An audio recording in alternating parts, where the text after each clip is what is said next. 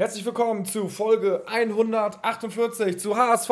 Meine Frau! Wir haben gewonnen. Punkt. Nicht mehr und nicht weniger. Und das äh, quasi das dritte Mal in Folge. Ähm, wer ist erstmal noch mit dabei? Äh, Bones ist mit dabei. Moin Sinn. Dann ist noch Kai mit dabei. Moin Moin. Und ich, Gato, bin auch mit dabei. Ich habe das Spiel, wie wahrscheinlich viele andere auch, zu Hause geguckt und habe mich als erstes über die Aufstellung ein wenig gewundert. Denn Yatta, Kinzombie und Narei haben gespielt. Ähm, wie habt ihr die Aufstellung, Kai, wie hast du die Aufstellung bewertet? Ja, also am Anfang natürlich auch sehr überrascht, aber dann in der Vorberichterstattung kamen dann nach und nach die News rein, wieso, weshalb, warum. Zum Beispiel Leibold, wo man hätte denken können, er hat sich auch mal eine Denkpause verdient, denn seine Leistungen waren nicht äh, überragend äh, in dieser Hinrunde. Und trotzdem ähm, hat die Vorberichterstattung bei Sky, das fand ich ganz lustig, äh, Leibold als ähm, so mit den besten Außenverteidiger dargestellt und ähm, muss man sagen, trifft auf die letzte Saison zu. In dieser Saison sehen wir es ja bisher überhaupt nicht so. Ähm, aber nein, es war kein Denkzettel, es war, weil er sich, äh, weil er Leistenprobleme hat und dementsprechend, ähm, ja, gab es da die erste Umstellung. Im Mittelfeld fand ich jetzt auch, oder im Sturm fand ich es überraschend, dass äh, Winsheimer erneut nicht gespielt hat, der ja für mich auch eine überragende Hinrunde gespielt hat bisher. Und ähm, ja, waren einige Überraschungen dabei, aber auch verletzungsbedingt viele Überraschungen. Ja, absolut. Ähm, dann kam die zweite dicke Überraschung, als es losging, und zwar der Rasen. Für mich eine absolute Frechheit. Ähm, natürlich in der zweiten Liga jetzt nicht untypisch. Kai, da hast du in der WhatsApp-Gruppe geschrieben, vom Acker her könnte es auch Sasel gegen Poppenbüttel sein. Ein genau. ehrlicher Kick. An alle, also ich weiß, die HSV-Fans sind besonders auch viele bei HSV und äh, bei Poppenbüttel und Sasel. Es passte natürlich auch zu den Trikotfarben, ne? Rot-Weiß ja, gegen stimmt. Blau. Ähm, nein, der Acker war eine absolute Mondlandschaft, ähm, eine absolute Frechheit und ich muss sagen, die Spieler, ist mir letztens schon aufgefallen, äh, mal spielen sie auf einer Baustelle, äh, mal spielen sie jetzt auf so einem Acker. Man erkennt schon ja. deutliche Unterschiede zur ersten absolut, Liga. Absolut, absolut. Aber was soll man machen? Immerhin haben wir gewonnen, Bones. Was sagst du denn zu dem 2-1-Sieg von dem HSV? Gibt es Zahlen, die das untermauern, dass wir verdient gewonnen haben, oder war das eigentlich eher nur Lucky Punch? Ähm, tatsächlich dieses Mal ausgeglichen. Nicht nur dieses Mal, auch die letzten Male schon. Wir haben ja gesagt, Tune hat ein bisschen von dem Ballbesitz Fußball Abstand genommen und wir hatten jetzt auch dieses Mal nur wieder 55% Ballbesitz. War ein bisschen stärker als der Gegner in den Zweikämpfen. Insgesamt aber 17 zu 17 Torschüsse. Ähm, aber der HSV heute gerade in den ersten 10, 15 Minuten eigentlich schon 3-4-0 führen können. Da wurden ja drei Hochkaräter ausgelassen von Duziak, Jata hätte ein 2-0 machen können, als auch Narei, der wieder aus drei Metern den Kopfball nicht richtig im Tor platzieren konnte. Und ähm, ja, der KSC kam durch das überraschende 1-1, durch den wagten normalen Ausrutscher ähm, viel besser ins Spiel und so hat sich das Spiel dann auch mit der Zeit dann immer mehr ausgeglichen. Ja, ja, ja, ja, interessant. Ähm, Kai, wie siehst du jetzt äh, diesen Sieg? Sagst du äh, geil, weil noch Luft nach oben ist? Oder besorgniserregend, weil wir gefühlt das dritte Spiel in Folge schlecht gespielt haben. Davor ja auch schon mehr Spiele schlecht gespielt haben, aber das dritte Spiel äh, in Folge schlecht gespielt haben und trotzdem gewonnen haben. Ja, es ist äh, wirklich, ich würde jetzt am liebsten Hörerstimmen einblenden. Vielleicht kannst du ja gleich deine Meinung ja, dazu ja, sagen, ja, weil es ist für mich unbedingt. eine absolut philosophische Frage, die du da gestellt hast, äh, vom Feinsten. Denn, um es mal auf den Punkt zu bringen, äh, wie wir schon alle die ganze Saison sagen, ist der HSV jetzt wirklich diese Mannschaft vom, von der Erwartungshaltung, die alle Mannschaften dominieren muss, die deutlich besser sein muss, weil der Reporter am Anfang sagt, die haben 10 Millionen Marktwert, wir haben 30 Millionen Marktwert auf dem Platz, äh, wir haben die tausendmal bessere Bank, müssen wir deswegen dominieren oder müssen wir uns nicht endlich mal von dem Gedanken trennen, schmierig diese Siege mitzunehmen? Und wie kann es denn sein, dass nach einem 4-0 es überhaupt noch irgendwas zu kritisieren gibt. Also wo kommen wir denn dann dahin? Also ja. deswegen beantwortest du sie mir bitte die Frage. Also für mich ist es mittlerweile klar, ähm, Hauptsache wir gewinnen in dieser Liga und ich möchte auch gar nicht mehr gut spielen. Ich möchte einfach nur die Punkte einfahren und ich sehe es doch äh, wirklich als positiv an, dass man gewinnt, obwohl man noch Luft nach oben hat. Also besser so, als man ist jetzt irgendwie in Kiel oder in Fürth und spielt am absoluten Maximum und hat die gleiche Punktzahl wie wir. Wir, wir haben die gleichen Punkte, so in etwa, aber können noch eine Schippe drauflegen. Das Ja, ist doch geil. Ich muss auch sagen, bei mir ist es, ich bin ganz ehrlich, immer Tagesform, wie ich das so bewerte, aber ich sag mal so, diesmal muss ich es auch einfach positiv bewerten. Hand ist auch noch ausgefallen und was Jatta dann in der ersten Halbzeit abzieht, das ist somit das Beste, was ich von einem Spieler in den letzten Jahren gesehen habe beim HSV. und ich sag auch ganz ehrlich, so wie du, äh, HSV hat in der ersten Halbzeit Weltklasse gespielt, das sind jetzt die Worte von Tune, hat in der zweiten Halbzeit mega gekämpft. Ähm, wenn du es jetzt kritisierst und schlecht reden willst, dann bist du, glaube ich, auf dem falschen Weg. Wir haben äh, in unserem Instagram-Account, HSV meine Frau Podcast heißt der, äh, geschrieben, Bakerie for Germany. Weil Jatta hat wirklich die in der ersten Halbzeit oder ersten 35 Minuten unglaublich gespielt. Also das war ein Bakerie Jatta, so wie ich ihn in dieser Saison noch überhaupt nicht erlebt habe. Und äh, dann hat er auch noch direkt das Tor geschossen. Der Torwart sah natürlich jetzt nicht gut aus, aber ähm, das ist halt, das bestätigt dann schon wieder so ein Jatta. Deswegen musst du ihn in meinen Augen doch fast eigentlich immer aufstellen, weil es ist so eine Wundertüte, ne? Und, äh, du kannst ihn aufstellen, das, er kann halt auch so ein Spiel am Ende des Tages irgendwie alleine entscheiden, wie er es jetzt getan hat. Ja, es, äh, wie du sagst, Wundertüte. Gegen Bochum haben wir ihn noch zerrissen, weil wir gesagt haben, okay, da gegen, äh, gegen eine gut organisierte Zweitligamannschaft reicht es nicht. Und jetzt gegen den KSC, die überhaupt nicht verteidigt haben in der, zweiten, in der ersten Hälfte und äh, keinen Stich gesehen haben, da konnte er halt wirklich schön äh, lange Schritte machen, schön in den Freiraum, weil man ihn halt nur mit einem Mann zugemacht hat und nicht mit der Doppeldeckung. Und da hat er das Spiel seines Lebens gemacht. Die Flanken kamen an, die Zweikämpfe wurden gewonnen. Das war überragend. Leider ging ihm die Luft nach 60 Minuten ein bisschen ab. Ja, ähm, er hat ja, also diesmal war die linke Seite ja sehr stark vom HSV, ne? Also Jatta war auch sehr stark. Ansonsten hatten wir ein bisschen Probleme über links, fand ich. Und das erste Mal, es mag Zufall sein, aber das erste Mal, dass Leibold nicht links gespielt hat, war jetzt am letzten Spieltag und da waren wir über links extrem stark. Natürlich hauptsächlich durch einen sehr starken Baccariata. Aber ähm, ist das vielleicht eine Kombination für die Zukunft? Jamra hinten links, Baccariata da vorne. Was ist, wenn Leibold reinkommt? Harmoniert er dann genauso gut mit Jatta? Kai, was würdest du sagen? Ähm, würdest du Leibold wieder reinwerfen oder würdest du es jetzt erstmal never change a winning left side lassen? Oh, tatsächlich würde ich der Combo jetzt noch mal eine Chance geben. Ich glaube, man tut auch Leibold damit einen Gefallen, sich mal eine Pause zu gönnen, sich noch mal zu sammeln.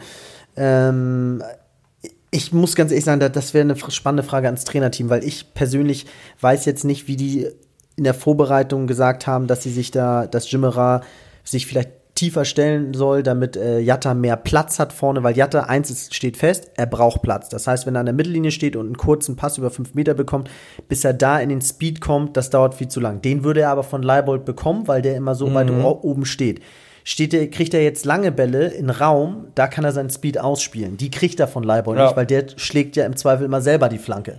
Kennt man ja von Leibold. Insofern, ähm, ja. Beziehungsweise er geht immer ein bisschen offensiver. Jamra war taktisch, aber auch ein bisschen zurückgezogen. Ist dann immer clever in die Mitte gezogen und dann hatte außen natürlich Jatta umso mehr Platz, weil die gegnerischen Spieler mussten in die Mitte einrücken, um das Zentrum zu verdichten.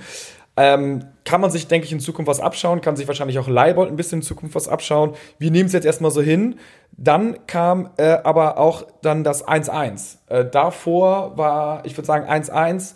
Wer hat den Fehler gemacht? In meinen Augen der Rasen, oder? Ich meine, Wagnermann ist ausgerutscht auf diesem Scheißacker. Man muss es wirklich nochmal so sagen. Das ist nicht Zweitliga-Style, das ist Fünftliga-Style. Und ich würde auch wirklich sagen, dass sie davor noch mit sämtlichen Jugendmannschaften auf diesem Rahmen trainiert haben, um ihn noch beschissener zu machen.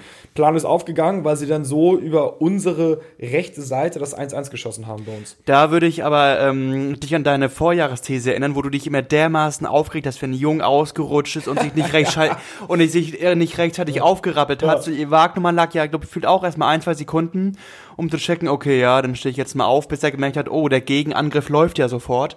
Die Frage ist, hätte er sich da wirklich mal sofort aufgerappelt, hätte er den Pass vielleicht irgendwie ins Aus abblocken können? Hätte, hätte Fahrradkette, wir haben gewonnen.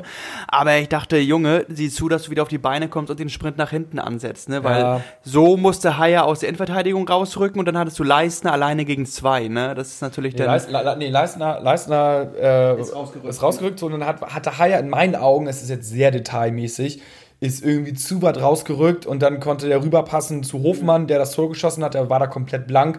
Ich hätte irgendwie lieber präferiert, dass er ein bisschen den Pass gedeckt hatte, so lass ihn doch schießen, wir haben Ulreich im Tor. Aber gut, ähm, jetzt ist das 1-1 passiert. es kam ja auch wieder besser und wir haben in der WhatsApp-Gruppe beim 1-1, nee, da haben wir noch nicht diskutiert, ähm, da stand es lange 1-1 und dann kam mir ein kleiner Wendepunkt, die gelb-rote Karte für KSC. Danach habe ich direkt bei Tipico geguckt, weil es war mir klar, wir gewinnen Minimum zu 50 Prozent jetzt dieses Spiel, weil wir einer mehr sind und weil wir Terodde haben. Und was kam?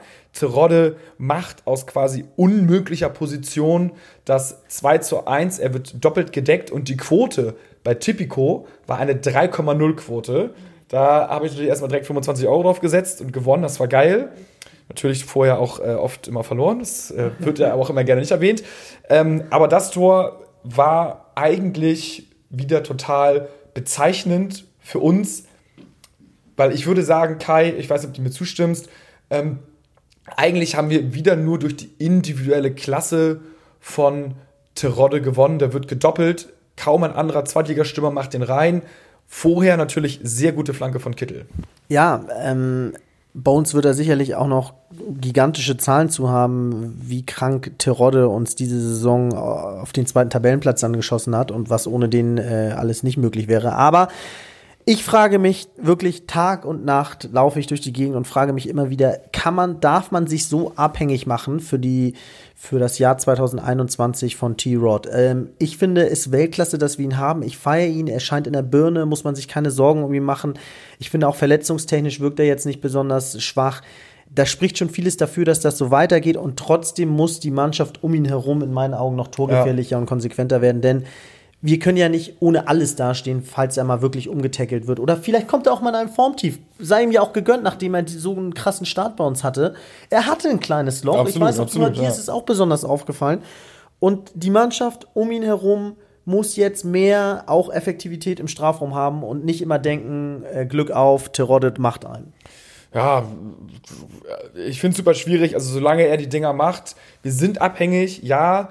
Ähm, aber äh, ich, es macht für mich jetzt auch keinen Sinn, irgendwie dann ein Spiel aufzubauen, um nicht mehr abhängig von ihm zu sein, weil er ist, ihn gibt es nun mal und ich finde, darum können wir uns kümmern, wenn er verletzt ist und glücklicherweise, toi toi toi, ist er, glaube ich, nicht so häufig verletzt, oder? Ich glaube, der ist relativ, relativ stabil, hoffen, also hoffentlich zumindest.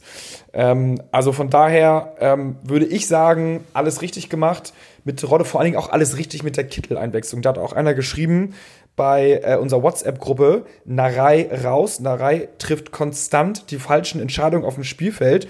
Und es ist kein Zufall, dass Narei ausgewechselt worden ist und die erste Flanke, die von seiner Seite, von der rechten Seite kam, von Kittel, hat direkt zum Tor geführt. Ähm, ist, finde ich, jetzt ein bisschen hart so. Aber trotzdem muss man sagen, am Ende des Tages hat Kittel, äh, ich habe keine Ahnung, 15 Minuten gespielt, Tor vorbereitet. Narei hat 75 Minuten gespielt, nichts gerissen kann man nächstes Spiel guten Gewissens Kittel wieder eine Chance geben. Also er hat sie genutzt, obwohl ich ihn, ich muss, ihn, ich muss wirklich sagen, ich habe es ihm noch nicht verziehen, diese gelb-rote Karte. Und Kai, da die Frage vielleicht auch, wenn du jetzt die Chance hättest, Kittel für 500.000 bis 1 Million abzugeben im Winter, würdest du ihn verkaufen? Boah, du stellst nur schwere Fragen ja, heute, ja, ne? Äh, äh, so vom Prinzip her, ich weiß es nicht, weil, also einerseits ja, weil er, viele sagen, er zieht die Mannschaft mit seiner Mentalität und Körpersprache runter. Das spricht ganz klar für den Verkauf. Auf der anderen Seite, er hat auch oft genug schon mit Standards bewiesen, dass er wertvoll sein kann, wenn, gerade wenn das spielerisch mal nicht so läuft. Plus, wobei seine Ecken finde ich im Moment echt nicht gut. Und ja. Äh, das zweite ist noch, gestern hat er schon, schon ein bisschen Wiedergutmachung betrieben. Also er kann schon ein belebendes Element sein. Ähm, nö, ich würde ihn behalten, auf der Bank parken. 500.000 natürlich auch viel zu wenig. Ja. Ähm, eine Million, was mit einer Million? Ja, eine Million auch nicht. Zwei Millionen? Im Aufstieg vielleicht eh noch. Zwei Millionen gibt es einen Handschlag, ja. ja. Ich glaube, ich würde ihn tatsächlich. Ähm, ich finde es auch richtig schwierig, man kann es eigentlich nicht begründen. Und diese Flanke, das ist, es war jetzt, also, na, es ist schwierig. Vor dem Spiel hätte ich ihn verkauft. Weil ich glaube, diese negative Geschichte, ich, dieses, dass er gegen Hannover sich die unglaublich dümmste gelb-rote Karte holt und dann immer noch so eine schlechte Körperspannung, äh, Körpersprache hat, das verzeihe ich ihm irgendwie nicht, muss ich ganz ehrlich sagen. Ähm, und jetzt macht er das wirklich irgendwie, er macht er das wieder gut durch das 2-1. Aber wenn ich die Chance hätte, würde ich ihn, glaube ich, abgeben, um so ein bisschen diese negative Energie, die in Anführungsstrichen leichte Loser-Mentalität ähm, loszuwerden im Winter, weil wir oft zu lange solche Spieler mitgeschleppt haben wie ein Aaron Hunt oder ein Gideon Jung oder eigentlich alle anderen davor auch, die jetzt halt mittlerweile nicht mehr mit an Bord sind. Ja, ich äh, würde ihn auch äh, verkaufen, weil ähm, auf Dauer, ähm, glaube ich, belastet er diese Truppe und man muss sich auch die Frage stellen, war die Flanke jetzt so geil oder hat Terodde, indem er sich da um den Gegner wie eine Schlange rumgewunden hat mit dem Bein, einfach nur verdammt viel aus der Flanke gemacht, dass es jetzt äh, zum Assist kam. Ja, äh, und ähm, da würde ich dann auch mal das äh, in Erwägung ziehen. Ja, also ich finde, wir werden sehen, so dass er die Truppe belastet, kann auch sehr jetzt, äh, muss jetzt nicht stimmen, ne? Das ist eine absolut ja. wilde These. Aber ähm, es ist eine, deine freie Meinung. Ähm, Timo Wese fragt auf Instagram noch, Toni Leistner aktuell fast in Topform. Wenn du mich fragst, Timo. Muss, muss er auch dich fragen, ne? Ich bin ja ein großer, großer Fan. Großer Leistner-Fan ähm, und ein großer Mickel-Fan. Die beiden sind meine absoluten Lieblingsspieler. Leistner äh, ist für mich hinten wirklich ein ganz, ganz grundsolider äh, Innenverteidiger, der den Laden da zusammenhält, der auch mal den Ball rauspölt, der aber auch mal einen geilen Pass spielt, der Ruhe reinbringt, der Kopfballduelle gewinnt und deswegen sage ich ja, Toni Leistner ist aktuell im Topform und wenn er noch mit Ambrosius in der Innenverteidigung durchspielen könnte, jetzt ab dem äh, 2021, dann sage ich dir, sind wir in der Defensive ganz, ganz, ganz stabil.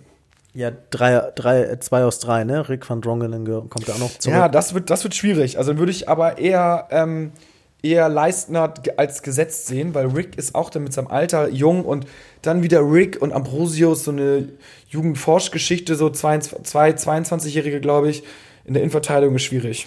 Ich fand gestern auch Leistner als äh, Ersatzkapitän ähm, für Leibold sehr gut. Also er hat eine sehr schöne Ausstrahlung gehabt und äh, da würde ich mir wünschen, warum nicht ihn als dauerhafte Lösung als Kapitän, weil er wirkt als Kante, der, die auch mal einen Bierkasten hinten rausköpfen kann, dort wesentlich routinierter und abgeklärter als Leibold, wo wir ja schon gedacht haben, vielleicht belastet ihn die Binde auch. Ja, damit haben wir auch individuell äh, in, individuell, würde ich schon sagen. Damit haben wir auch indirekt die Frage von Jaco 3 beantwortet. Äh, der fragt, äh, ob wir glauben, dass Rick von Drongelen eine Chance hat, in dem Team wieder zu spielen. Ähm, ich würde sagen, ja, hat er. Aber die Innenverteidigung steht jetzt hoffentlich erstmal. Ähm, knackt Terodde die 40-Tore-Marke in dieser Saison? fragt Floha86. Schöne Frage. Kai, ja oder auf jeden Fall? Was sagst du? mm, ja, glaub schon, weil er einfach, ähm, er ist ja aktuell auch auf Rekordkurs, er ist gesetzt, ähm, er spielt bei einem, bei einer Mannschaft, die eigentlich immer mehr oder weniger das Spiel macht. Ähm, wir müssen aufsteigen, wir brauchen die 40 Tore von ihm, erst recht, wenn die Jungs um ihn herum nicht so viel treffen. Ich sag ja, er schießt ja. die Elver, spricht vieles dafür. 40, 40 ist natürlich mega krass viel, ne? Aber gut. Was haben wir sonst noch für News? Ähm, ist hier vorhin frisch reingekommen. Bones, vielleicht was für dich.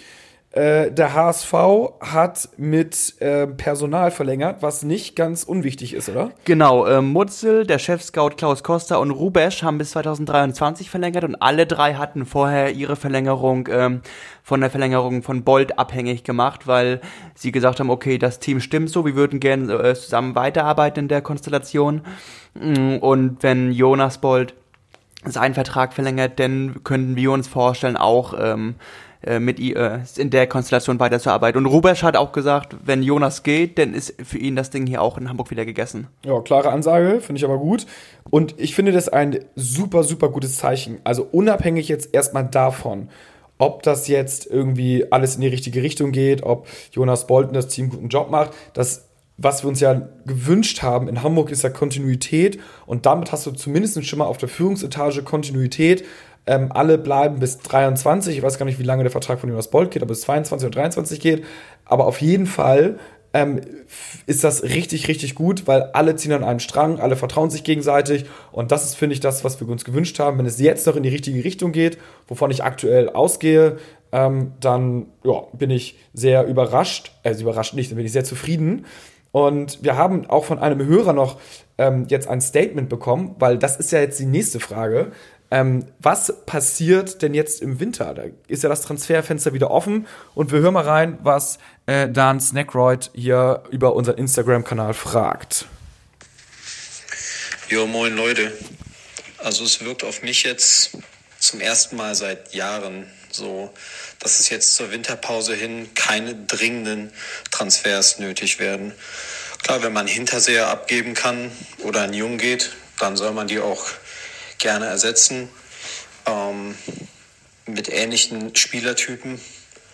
Aber ansonsten sehe ich da keinen wirklichen Bedarf. Ich hatte immer das Gefühl, dass wenn auf der linken Seite dann ein Kittel nicht funktioniert ähm, und rechts Narei nicht so gut funktioniert, dass, dass man da noch nachbessern kann. Aber letztendlich können Winsheimer und auch wie man gestern gesehen hat, Jatta da richtig gut aufdrehen. Und für mich wirkt der Kader ziemlich solide. Ja, wie seht ihr das? Also ich muss sagen, ich sehe das ähnlich. Man hat jetzt keinen super Handlungsbedarf.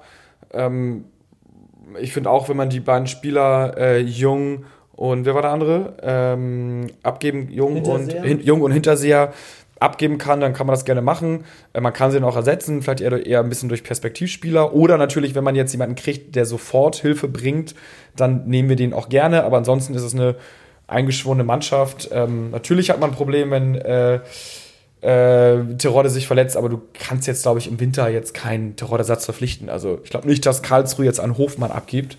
Wenn ja, dann wäre es natürlich top. Aber gut. Oder habt ihr noch was hinzuzufügen? Erstmal abwarten, was, was sich für Angebote ergeben. Bei Tipico, was haben wir denn da bei Tipico? Ähm, da gibt es ähm, schon die Quoten fürs nächste Spiel und das nächste Spiel geht gegen Jan Regensburg.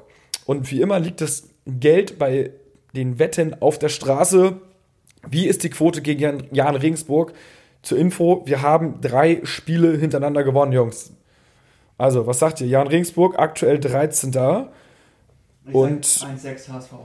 Äh, Kai? 1,7. Ja, ist 1,55 tatsächlich. Also da muss man, aber wir, aber wir spielen zu Hause, ne? Vielleicht mal doppelte Chance, das wäre äh, äh, Handicap, das wäre 2,35.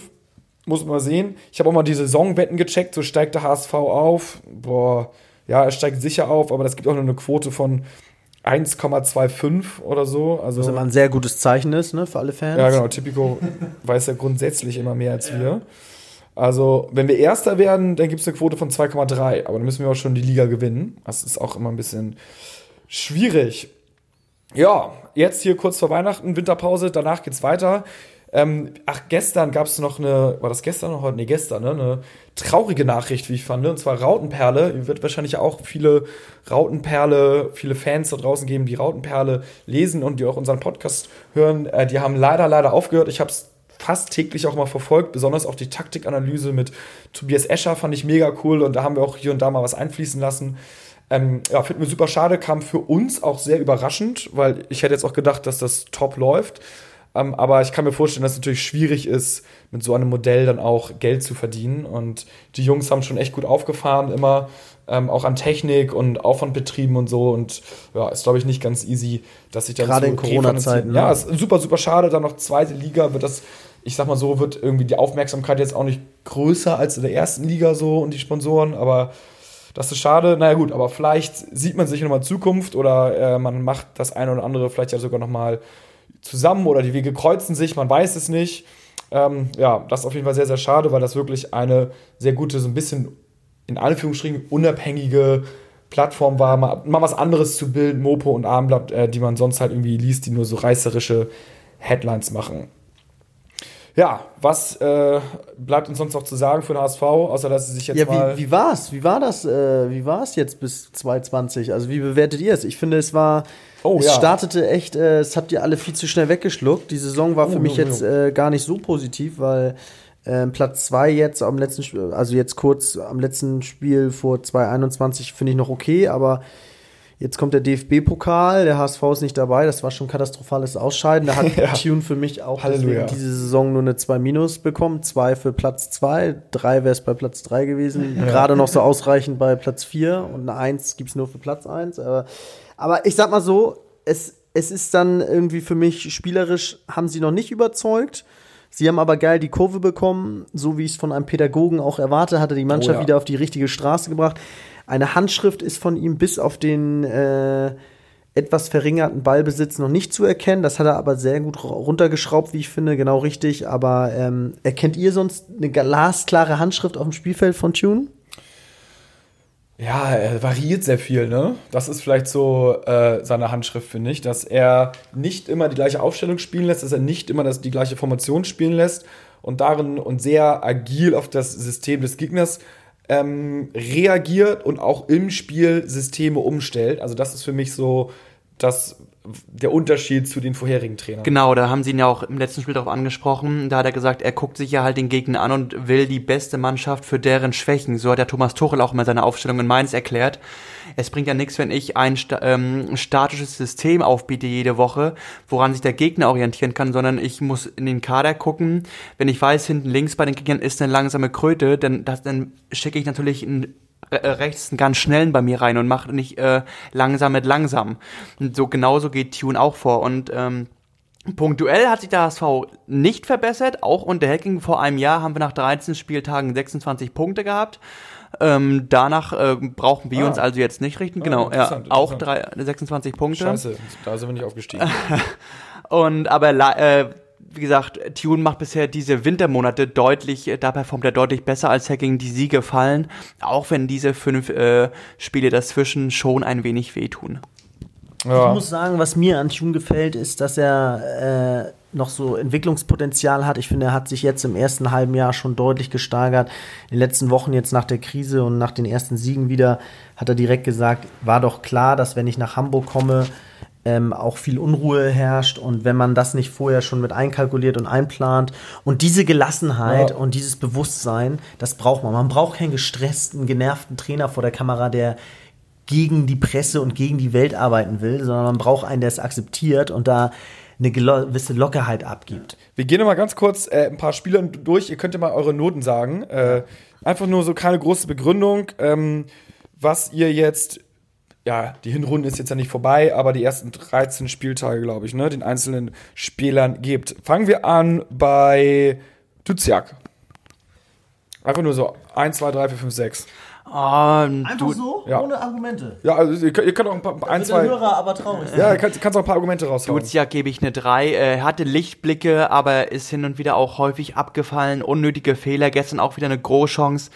Den Ball Kersten gerade nach oben geballert aus sechs Metern vom Tor. Und da denke ich, das sind so Dinger, die musst du abstellen. Du musst die wenigen Chancen, die du dann auch hast in der zweiten Liga nutzen. Und äh, wenn er vorne mehr knipst und hinten ein bisschen sauberer arbeitet, gibt es auch bessere Noten als in 3. Keine Floskeln bei uns, keine Floskeln, das machen wir nur Schulnoten gleich.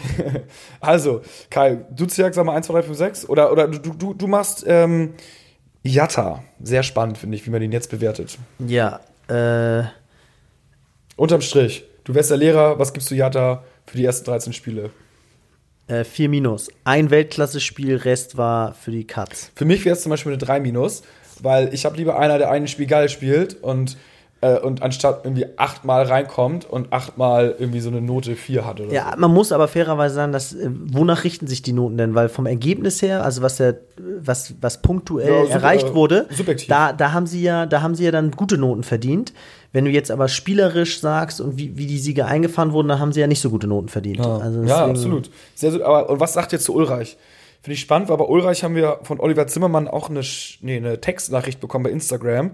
Sehr und, spannend, sehr ähm, spannend. Der sieht ihn ein bisschen kritisches, denn er sieht die Abschläge äh, er schreibt, die Abschläge und teils auch Spieleröffnung unter Druck sind aus meiner Sicht weit weg von dem, was ich mir von einem Keeper, der von, vom FCB gekommen ist, erwartet habe. Bis jetzt kann ich nicht sagen, dass wir da im Vergleich zu den anderen Keepern, die wir vor ihm haben, einen Quantensprung gemacht haben. Also, wie seht ihr das? Hat sich der Transfer ausgezahlt? Kann ich eins zu eins unterschreiben, weil als man Ulrich geholt hat, dachte ich, Weltklasse-Transfer. War es im Nachhinein auch, weil das die Schwachstelle ist. Kann man niemandem vorwerfen, dass man Ulreich geholt hat.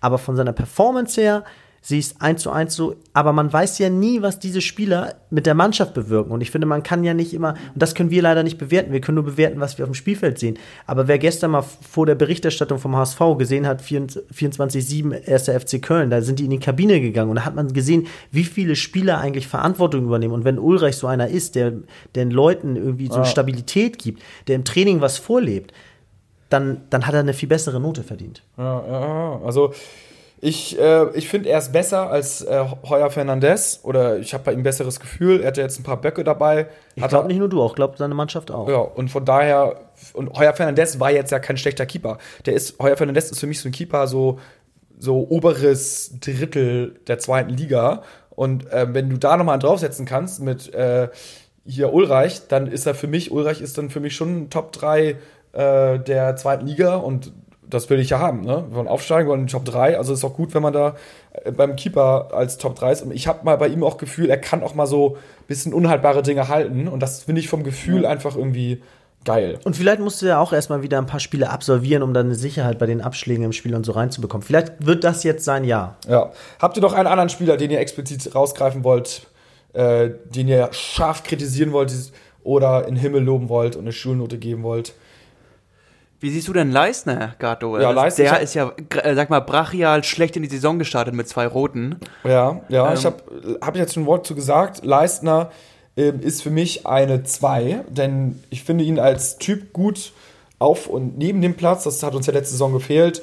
Und ich finde, er spielt super solide. Und klar, er hat sich zwei rote Karten geholt, aber irgendwie haben wir die Spiele halt auch gewonnen. So, und deswegen finde ich ihn, ja, gut. Okay, dann, 2. dann würde ich euch nochmal bitten, Player of the Season bisher ohne T-Rod. Wer kommt nach T-Rod? Also nach Terodde kommt erstmal lange nichts, kommt lange dann nichts. Dann kommt noch mal lange nichts. und dann nochmal lange nichts. Ja, ja, ja, ja, ja. Und dann ist es gar nicht mal so einfach, wie mir dann. Dann nenne ich meinen oder Bones, hast du schon deinen? Boah, schwierig. Ganz, ganz, Ich ganz würde schwierig. tatsächlich Onana in die Lostrommel schmeißen, so also als Jungster ohne Profi-Erfahrung. So eine 13 Spiele, ja, gestern hat er nicht gespielt, Ja. aber die 10, 11 Spiele abzuliefern, finde ich schon stark in dem Alter. Ja, okay. Bei mir ist es der Winzer. Ich war wirklich kein Fan von ihm, aber er hat mich begeistert, er hat Gas gegeben, er hat äh, für mich viele gute Spiele gemacht, wo die Mannschaft sogar nicht so gut gespielt hat. Das bewerte ich immer doppelt, wenn man da aus diesem Kreis ausbrechen kann. Und ähm, mag subjektiv sein, aber Ja. ich, er muss spielen. Ich finde Winzer auch super. Also hat den, den größten Leistungssprung gemacht. Für mich wäre es auch knapp vor Leistner tatsächlich. Weil ich glaube, der ist super, super wichtig. Zentrale Position in Verteidigung. Aber Winzer finde ich top. Umso unverständlicher fand ich es gestern, dass er nicht reingekommen ist. Aber gut, ich meine, am Ende des Tages haben wir 2-1 gewonnen und alles ist gut. Ja, interessant. Abschließend schreibt Oliver Zimmermann noch äh, auch eine super nette Nachricht. Ansonsten vielen Dank für die schönen Momente durch euch im letzten Jahr. Auch wenn Stübi nicht mehr dabei ist, bin ich froh, dass ihr den Podcast fortführt. Macht ihr super und ich wünsche euch allen ein schönes Weihnachtsfest und bedanke mich auch nochmal bei unserem HSV für das geile Spiel gestern. Viele Grüße, Olli. Wow.